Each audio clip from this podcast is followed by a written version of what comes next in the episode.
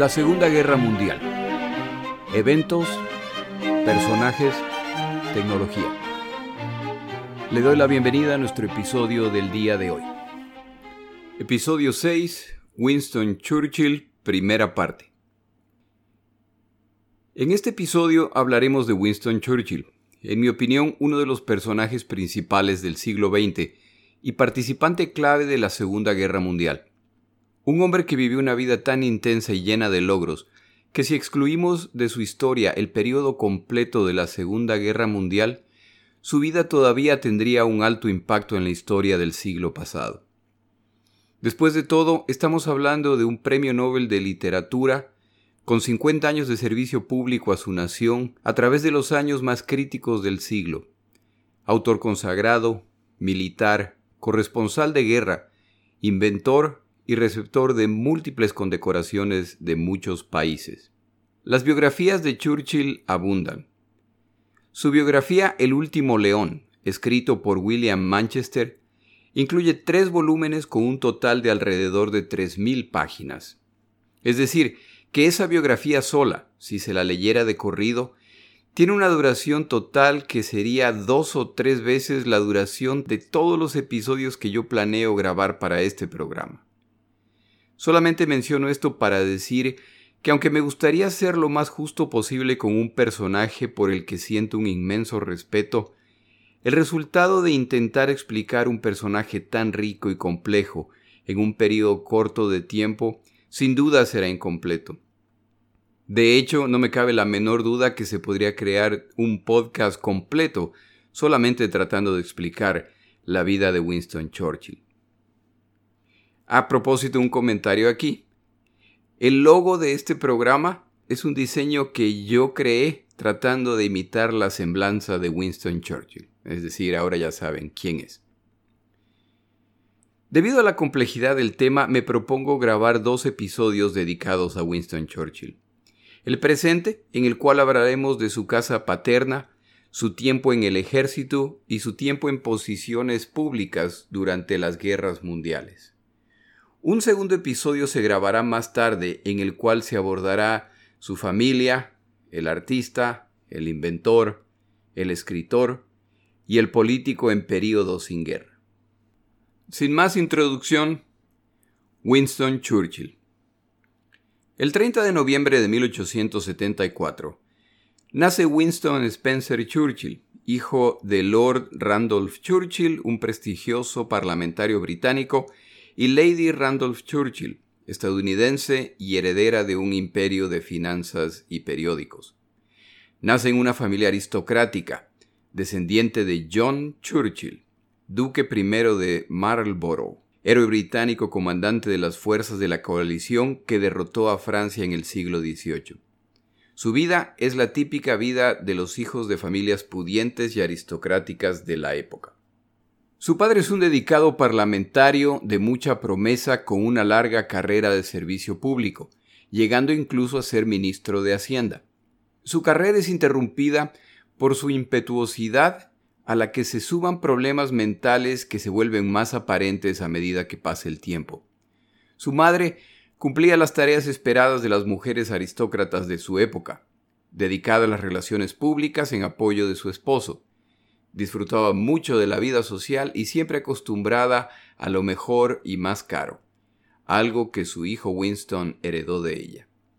Winston Churchill es un niño inquieto y de carácter fuerte. Como era tradicional en aquellos días, a temprana edad se lo envía a un internado, lo que le permite concentrarse en sus estudios y a sus padres en su vida social y política. El plan es que pasará tiempo con sus padres durante feriados y periodos de vacaciones. Las constantes demandas sociales y políticas de sus padres, sin embargo, resultarán en que las visitas de por sí esporádicas lo sean aún más cuando sus padres están de gira por el mundo. Muchas veces se le comunica al joven Winston que desafortunadamente no podrán encontrarse y que lo volverán a intentar en las siguientes vacaciones. Winston resiente estas situaciones y lo expresa claramente en cartas a su madre. Él quiere estar con el padre al que idolatra y con la madre a la que añora. También al mejor estilo de la época, él tiene una nodriza que se encargará de su cuidado. la querida señora Everest, que se volverá el apoyo emocional y la fuente de cariño de Churchill a través de su vida. Ella se vuelve incondicional hacia él y él hacia ella. Ella era su fuente de guía y cariño y su consuelo al sentirse solo. Cuando el joven Winston ya en el internado no es visitado por sus padres o cuando está enfermo, lesiones y enfermedades eran comunes en este niño relativamente enfermizo. Es la señora Everest la que es enviada a acompañarlo. Aunque aprecia su presencia, reclama que él a quien quiere ver es a su padre y a su madre. En la escuela es un alumno mediocre y para colmo indisciplinado con una clara tendencia a olvidar sus tareas y exámenes pendientes, y siempre dispuesto para actividades sociales no siempre del agrado de los maestros. En la escuela Harrow, a muy temprana edad, empieza a protestar por el trato recibido. Los profesores de estas escuelas pueden ser verdaderos tiranos, en su opinión, y esto tiene que saberse. Sus profesores, al margen de sus desafíos académicos, reconocen su talento y hay algo que está muy claro. Otros muchachos aceptan su liderazgo y le reconocen su carisma e inteligencia. Su padre comenta frecuentemente lo decepcionado que está por el desempeño académico del joven Winston. Le advierte de lo mal que le irá en la vida si no cambia este comportamiento. Churchill se esfuerza. A veces sus calificaciones mejoran, pero es entonces su conducta la que no está al nivel esperado por sus padres. Es decir, es una constante lucha tratando de llenar las expectativas de los padres.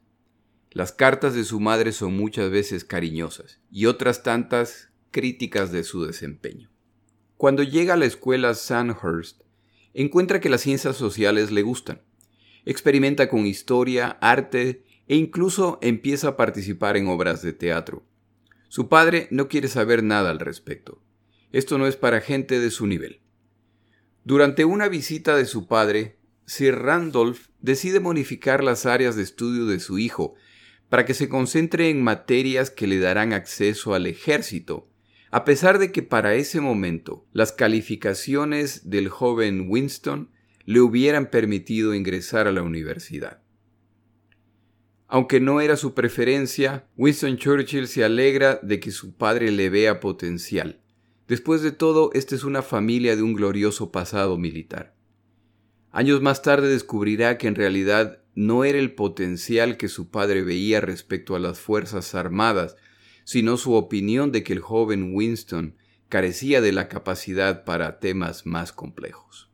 Churchill continúa sus estudios y aplica para ingresar al ejército. Su primer intento falla. Al no alcanzar los puntos mínimos requeridos, y su padre y madre no vacilan en expresar su profunda decepción por los resultados y pocas perspectivas futuras. Tras dos intentos adicionales, es admitido, pero sus puntajes solo le permiten ingresar a la caballería, que requería un puntaje un poco más bajo. El joven Winston está feliz por alcanzar esta meta, pero su padre no comparte su entusiasmo y en una carta descrita como ni halago ni regaño, expresa su sorpresa por el excesivo entusiasmo de su hijo. Winston Churchill no lo sabe, pero su padre padece de problemas mentales como resultado, de acuerdo a los partes médicos, de una sífilis maltratada que le está costando su carrera profesional, su intelecto y en poco tiempo su vida. Pierde gradualmente sus capacidades mentales y sufre cada vez más a menudo de ataques de ira. Su hijo mayor es uno de sus blancos comunes. En esta última etapa de su vida, le escribe una carta durísima al joven Winston como resultado de un incidente con un reloj que le había dado. Winston Churchill no volverá a ver a su padre con vida. Cuando la salud de Lord Randolph empeora durante uno de sus tantos viajes, no se recupera y eventualmente muere. Lord Randolph Churchill muere a los 45 años. La temprana muerte de su padre, Churchill no se enterará de la causa hasta muchos años más tarde. El hecho de que Winston Churchill y su hermano Jack nacieron prematuros y la muerte durante la niñez de hermanos de su padre convencen al joven Winston que él morirá joven, muy probablemente a mediados de sus cuarenta. Por lo tanto, tiene que aprovechar el poco tiempo que tiene en esta tierra. Pasaremos ahora a la etapa adulta, pero es justo concluir esta sección comentando que Winston Churchill creció admirando entrañablemente a un padre al que intenta complacer y el que no vacila en criticar sus deficiencias personales. Su padre muere antes de que él pueda alcanzar una posición de relevancia con la cual hacerlo sentir orgulloso. Churchill se pasará la vida persiguiendo la sombra de su padre, esperando alcanzar su aprobación.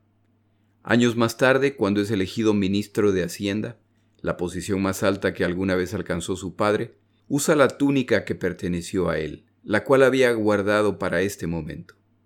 Respecto a su madre, mantienen una relación a veces cercana y muchas veces distante. Churchill, años más tarde en su madurez, describía la relación con su madre así. Mi madre resplandecía para mí como una estrella, yo la amaba entrañablemente, pero desde la distancia. Ya en la Academia Militar, Churchill pronto descubre su interés por los temas militares y en particular por la estrategia. En este proceso además empieza a ser aparente otra característica del joven Winston, la intensa atracción que ejerce en él la competencia y el peligro.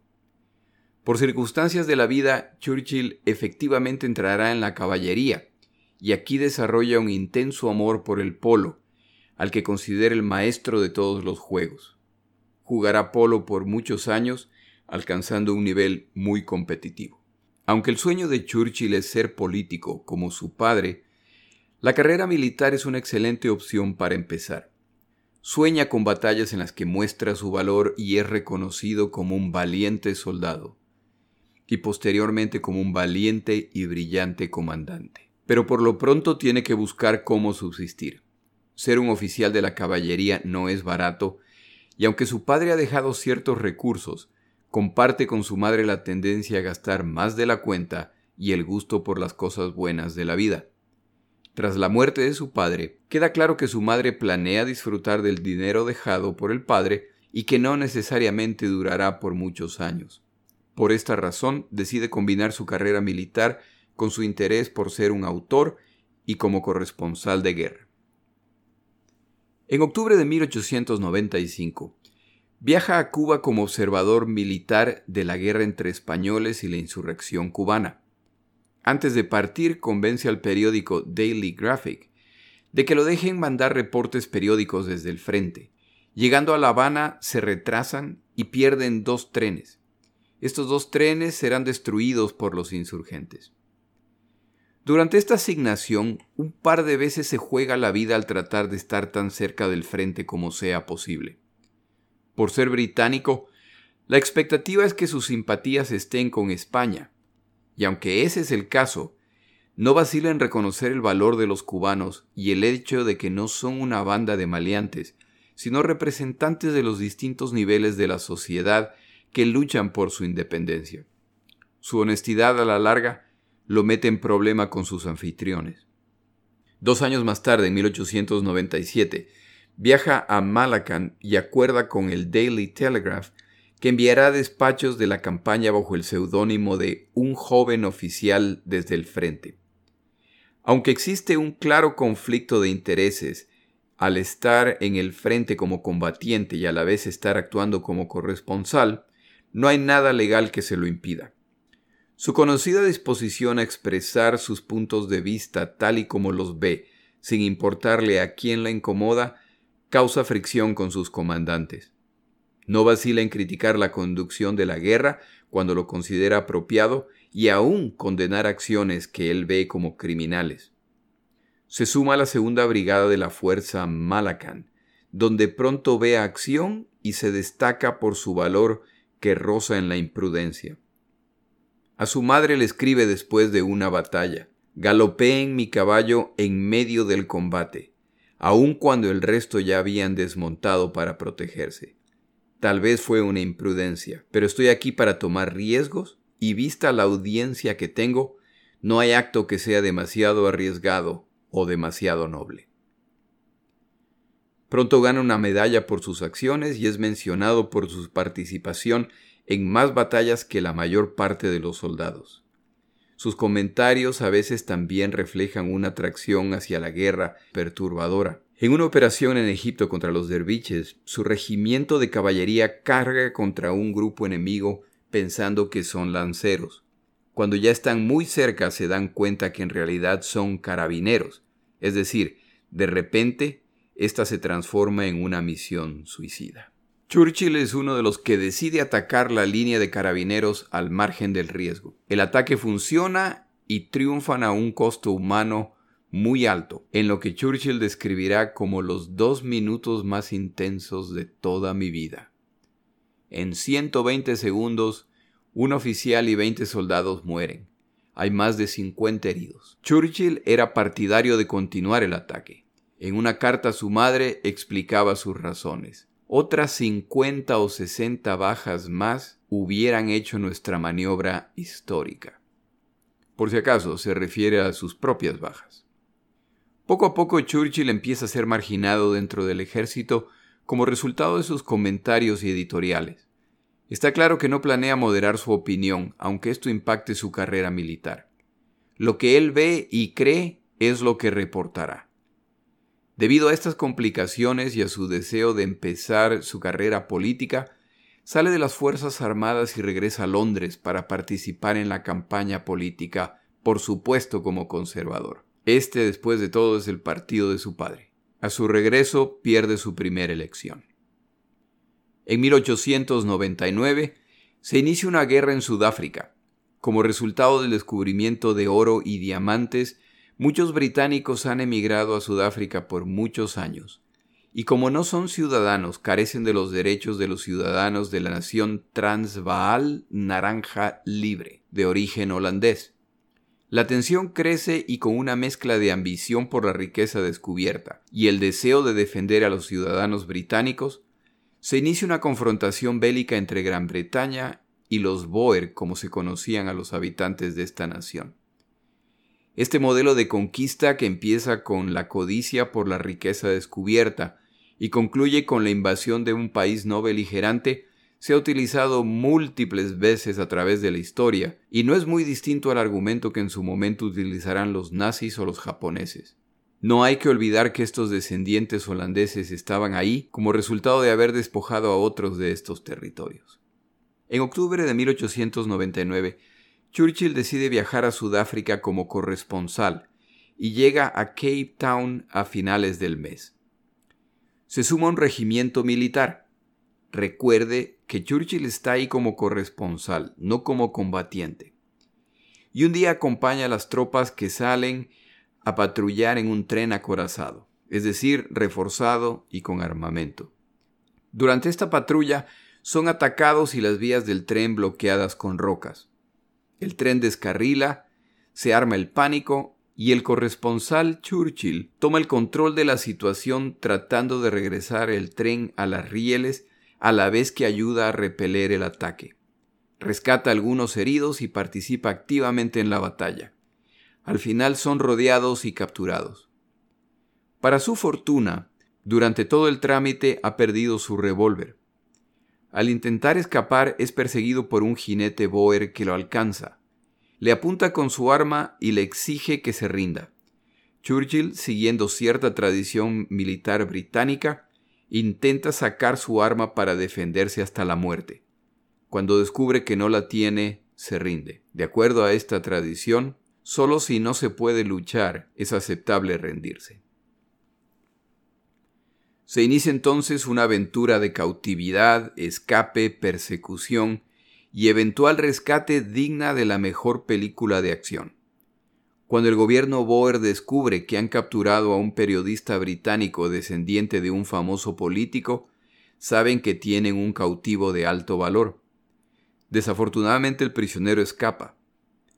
Cuando los británicos involucrados en el incidente del tren empiezan a hablar del valor demostrado por Churchill y la prensa británica empieza a reportarlo, la motivación de los Boer para capturarlo se multiplica. Sus acciones, como no combatiente que se ha involucrado en los combates, lo hacen elegible para el fusilamiento. Si le interesa saber más respecto a la historia que acabo de describir, le recomiendo el libro Héroe del Imperio. Pondré información respecto a este libro en mi página de Twitter, arroba la segunda GM. La única razón por la que menciono esta historia es porque Churchill se vuelve la representación del valor británico, y cuando finalmente regresa a Inglaterra después de escapar, es recibido como un héroe. ¿Qué hace Winston Churchill después de regresar y estar seguro en Inglaterra? Inmediatamente se embarca de regreso a Sudáfrica. Esta nueva fama, combinada con su excelente aptitud como autor de libros, lo han hecho un hombre adinerado. Churchill, por lo tanto, regresa a sus ambiciones políticas y pronto gana su primera elección. Pasemos entonces a Churchill, el político en tiempos de guerra. El servicio público de Churchill duró más de 50 años, en los cuales ocupó ocho posiciones ministeriales antes de llegar a ser primer ministro británico en 1940. En estas posiciones mostrará su profundo interés en temas sociales y en mejorar las condiciones de vida de los británicos. Como el objetivo específico de este episodio es su etapa política en períodos de guerra, no entraremos en estos temas. Eso lo haremos en un segundo episodio que se grabará mucho más tarde en este programa. Gana su primera elección en octubre primero de 1900 e ingresa al Parlamento. Por supuesto como miembro del Partido Conservador, tal como su padre. A través de los años las posiciones políticas del Partido Conservador cambian y la oposición de Churchill a su liderazgo crece. Eventualmente pasa al bando liberal, al que considera un mejor representante del pueblo en ese momento. Para el inicio de la Segunda Guerra Mundial, ya ha regresado al Partido Conservador. En 1911 es nombrado Lord del Almirantazgo y se dedica a fortalecer las fuerzas navales británicas. Es uno de los primeros en entender la importancia de la aviación en la guerra futura, aunque la visión de muchos en aquel momento era utilizar la aviación principalmente para el reconocimiento. Churchill desarrolla un inmenso interés por la aviación y empieza a tomar clases de piloto para desesperación de su esposa. Un par de veces casi pierde la vida pero esta pasión puede más que la prudencia. Se vuelve conocido que Alemania está expandiendo sus fuerzas navales y esto preocupa a Churchill que empieza a reforzar las fuerzas británicas. Cuando el asesinato del archiduque Ferdinando ocurre en Sarajevo, está claro que existe la posibilidad de una escalada general del conflicto. Churchill empieza a preparar la flota. Si habrá guerra, Gran Bretaña estará lista en el mar en cuanto sea necesario. En una carta a su esposa antes del inicio de la Primera Guerra Mundial, comenta entre otras cosas. Todo indica una catástrofe y el colapso, y yo me siento listo para empezar, interesado e incluso feliz. ¿No es terrible tener esta naturaleza? Los preparativos tienen una fascinación extraña para mí. Pido a Dios que perdone este estado de ánimo ligero. Si fuera posible, haría lo que sea por preservar la paz y nada causará que equivocadamente me apresure a dar el primer golpe. En Gran Bretaña se discute qué acción alemana justificará la entrada a la guerra. ¿La invasión de Francia? Alemania le declara la guerra a Rusia. Rusia, por su parte, invoca el pacto de defensa mutua con Francia y es solo cuestión de tiempo para que se declaren la guerra. El gobierno británico informa a Alemania que deben confirmar que respetarán la neutralidad belga, el punto ideal para atacar a Francia, o Gran Bretaña les declarará la guerra. Gran Bretaña informa a Alemania también que no permitirá el paso de los buques de combate alemanes por el canal inglés. Churchill ordena a la Armada que se preparen. A menos que se lo prohíban expresamente, Churchill iniciará hostilidades en cuanto pueda. De hecho, Churchill tiene ya navíos monitoreando dos cruceros alemanes que ya han atacado en otras áreas. En agosto 4 de 1914, el ultimátum británico expira mientras las tropas alemanas continúan ingresando a Bélgica. En cuanto expire el ultimátum, Churchill ordena iniciar las hostilidades contra Alemania. Lloyd George, comentando respecto al momento en que Churchill envió estas órdenes decía, Winston ingresó al cuarto radiante, su rostro iluminado, sus palabras fluían una tras otra, Iba a mandar telegramas al Mediterráneo, al Mar del Norte y Dios sabe dónde más. Era evidente que era un hombre feliz. Unos de los primeros disparos británicos durante la Segunda Guerra Mundial se hicieron con la autorización de Winston Churchill. En la Primera Guerra Mundial, la Armada Británica bajo Churchill tuvo un papel destacado y esto se reconoció después del final de la guerra. Pero en 1915 ocurre una operación fallida en los Dardanelos en Turquía que no será desperdiciada por sus enemigos. La guerra en Europa está estancada. El combate de trincheras es brutal, pero sin progreso real y se considera la opción de atacar a Turquía para ingresar en el territorio enemigo por la puerta de atrás, a fin de debilitar el frente occidental. Esta operación requiere que las fuerzas navales ataquen una serie de fuertes en la zona de los Dardanelos y que tropas terrestres desembarquen en la zona para controlarla. La ventaja principal es el elemento de sorpresa. Churchill prepara las fuerzas navales y las moviliza a la zona para empezar las operaciones. Sorprendentemente este plan sufrirá múltiples revisiones, postergaciones y falsos arranques que resultan en un desastre en el que mueren más de 100.000 combatientes de los dos lados. Al final, las fuerzas navales británicas se retiran de la zona, lo que se ve como una gran victoria turca. Churchill es culpado por el resultado. Nadie toma responsabilidad, a pesar de que los retrasos y falta de decisión ocurrieron a múltiples niveles. Esta vez Churchill es víctima de una práctica común en la guerra. Cuando una operación falla, hay que encontrar culpables, pero estos no serán los de los niveles más altos. Un subalterno pagará. En este caso es Winston Churchill, que aún muchos años más tarde periódicamente escuchará el sarcástico comentario durante discursos o debates. ¿Qué pasó en los Dardanelos? Los enemigos políticos de Churchill aprovechan este evento para erosionar su posición y empezar a apartarlo de las decisiones de la guerra. Lo consiguen y Churchill, decepcionado al ver que se le cierran todas las puertas en el área política, solicita que se le autorice a regresar al ejército para combatir en Francia. Le es concedido y combate con distinción. Al terminar la Primera Guerra Mundial, poco a poco se restablece la normalidad. A Churchill se le reconoce su excelente trabajo preparando a la Armada Británica y se lo exculpa del desastre de los Dardanelos. Poco a poco recupera su relevancia política y años más tarde nuevamente como resultado de eventos en los que se lo acusa de excesiva agresividad, termina aislado nuevamente de puestos públicos de importancia. Él denomina a este período, tomando un pasaje del libro de Éxodo en la Biblia, sus años vagando por el desierto. Vuelve a ganar cierta relevancia al ser una de las pocas voces que advierte no solamente a Gran Bretaña, sino al mundo respecto al creciente riesgo que representan las acciones que Alemania está tomando y la indiferencia de la comunidad internacional. Cuando está claro que la guerra se acerca, debido a su excelente trabajo con la flota británica en la Primera Guerra Mundial, es nombrado nuevamente Lord del Almirantazgo y las fuerzas navales, como era de esperarse, son la rama más agresiva de las Fuerzas Armadas británicas al inicio de la Segunda Guerra Mundial. Si los alemanes están mostrando su maestría en el combate terrestre, Gran Bretaña continúa mostrando su dominio de los mares, lo que limita los planes de Hitler.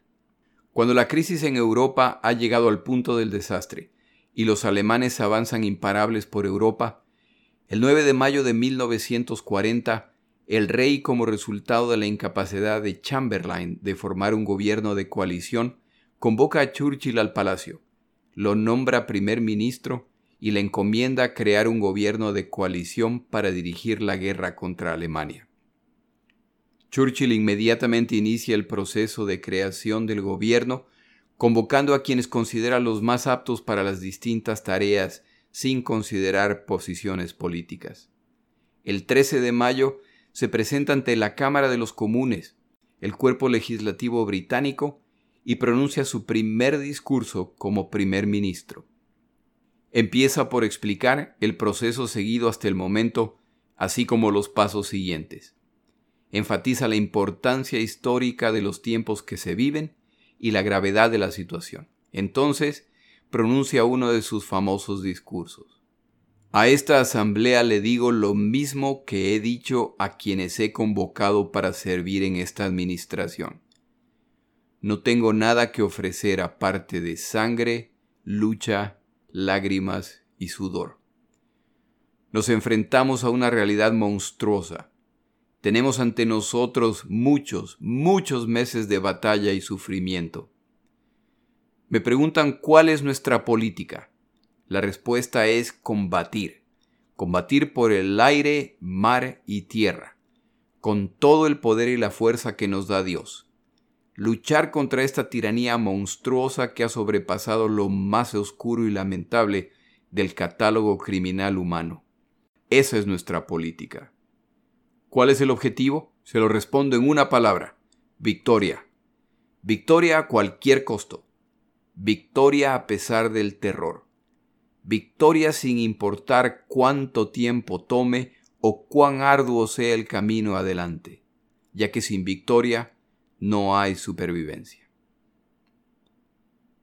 A los 65 años de edad, Winston Churchill, el político controversial, una vez más se encuentra a cargo de una actividad que siempre despreció, pero en la que siempre se destacó la conducción de la guerra. En el siguiente episodio, Dunkerque. Mi nombre es Jorge Rodríguez, gracias por acompañarme. Para información adicional respecto a este episodio, las notas de este podcast, que incluyen la narración de este episodio, así como acceso a resúmenes, videos, documentales y materiales adicionales gratuitos disponibles en el Internet, por favor vaya a Amazon y busque el libro La Segunda Guerra Mundial, Eventos, Personajes, Tecnología. Al comprar estas notas me ayuda y me apoya financieramente. Puede encontrar información adicional en mi página web, lasegundagm.com. Muchas gracias.